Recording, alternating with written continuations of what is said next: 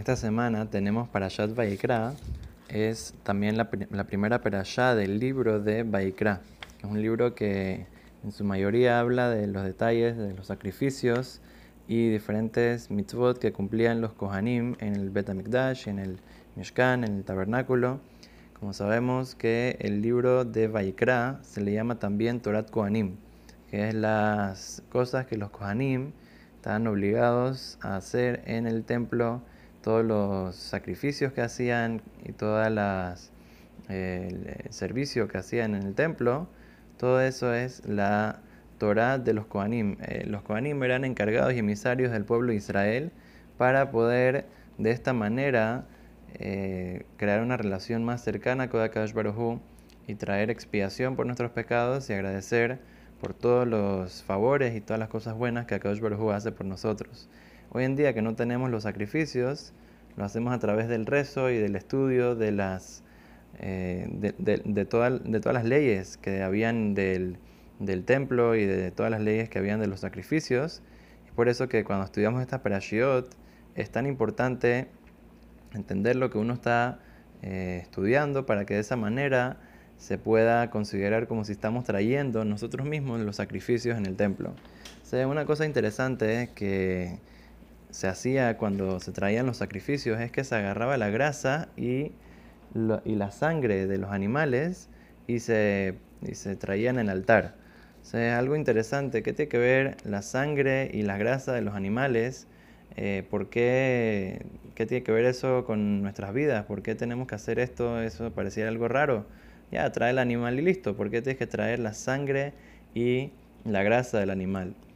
Entonces explica Rabobadia Yosef una cosa muy, muy interesante. Dice que la sangre representa cuando una persona es ágil. ¿Qué significa esto? Porque la sangre está corriendo de un lado para el otro, nunca se queda en un lugar. Entonces, de la misma manera, cuando la persona está así moviéndose, es eh, ágil y está dándole con mucha fuerza, dando toda su energía para poder eh, hacer las cosas bien. Entonces, eso representa la sangre. ¿Qué representa? La grasa. La grasa representa cuando está uno con pereza, es, eh, la grasa es algo que pesa, no se mueve del lugar. Entonces, de la misma manera, eh, representa una persona que es eh, perezoso. Entonces, la Torah nos está enseñando que uno tiene que ser diligente y tiene que moverse rápido para cosas buenas, para cuando va, son mitzvot, estudio de Torah, cuando va a rezar, cuando va a hacer cosas, actos de bien, ayudar a la gente. Para eso uno tiene que moverse rápido, pero una persona tiene ganas de hacer un pecado, ahí dale con pereza, ahí uno no tiene que darle tan rápido para que de esa manera no llegue a cometer el pecado.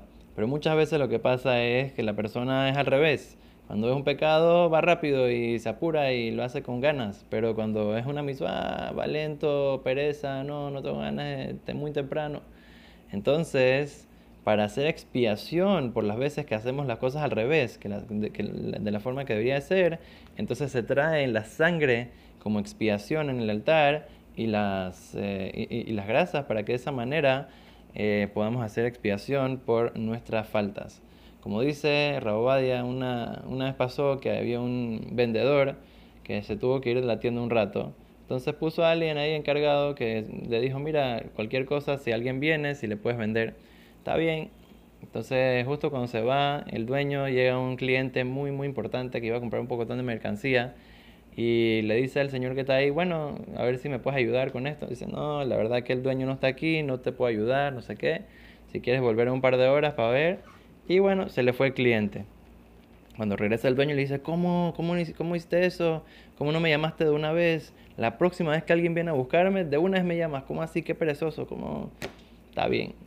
Entonces dice la próxima vez, el día siguiente que lo dejó ahí encargado, dice que llegó alguien así muy bien vestido, no sé qué, y ¿qué vino a hacer? Vino a cobrar. Le dijo, por favor, necesito ver al, eh, al dueño, que necesito cobrarle.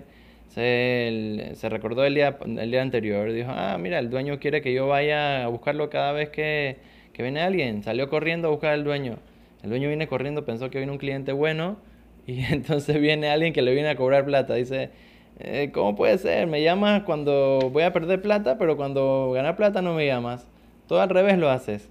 de la misma manera, dice Rabobadia, nos pasa a nosotros muchas veces cuando estamos para ganar eh, méritos, cosas buenas, para subir en, eh, crecer en Torah, en eh, buenas acciones, en mitzvot, ahí le damos suave, no, no, no hacemos con, con, todo el entusiasmo. Y eso es un mérito, estamos ganando, estamos ganando méritos con, con Akadosh Baruj acercándonos a Dios. Eso es lo mejor que podemos hacer, para eso venimos al mundo. Pero la persona cuando viene algo, una, una verá, algo que va a perder, ahí va corriendo. Entonces eso es lo que tenemos que arreglar.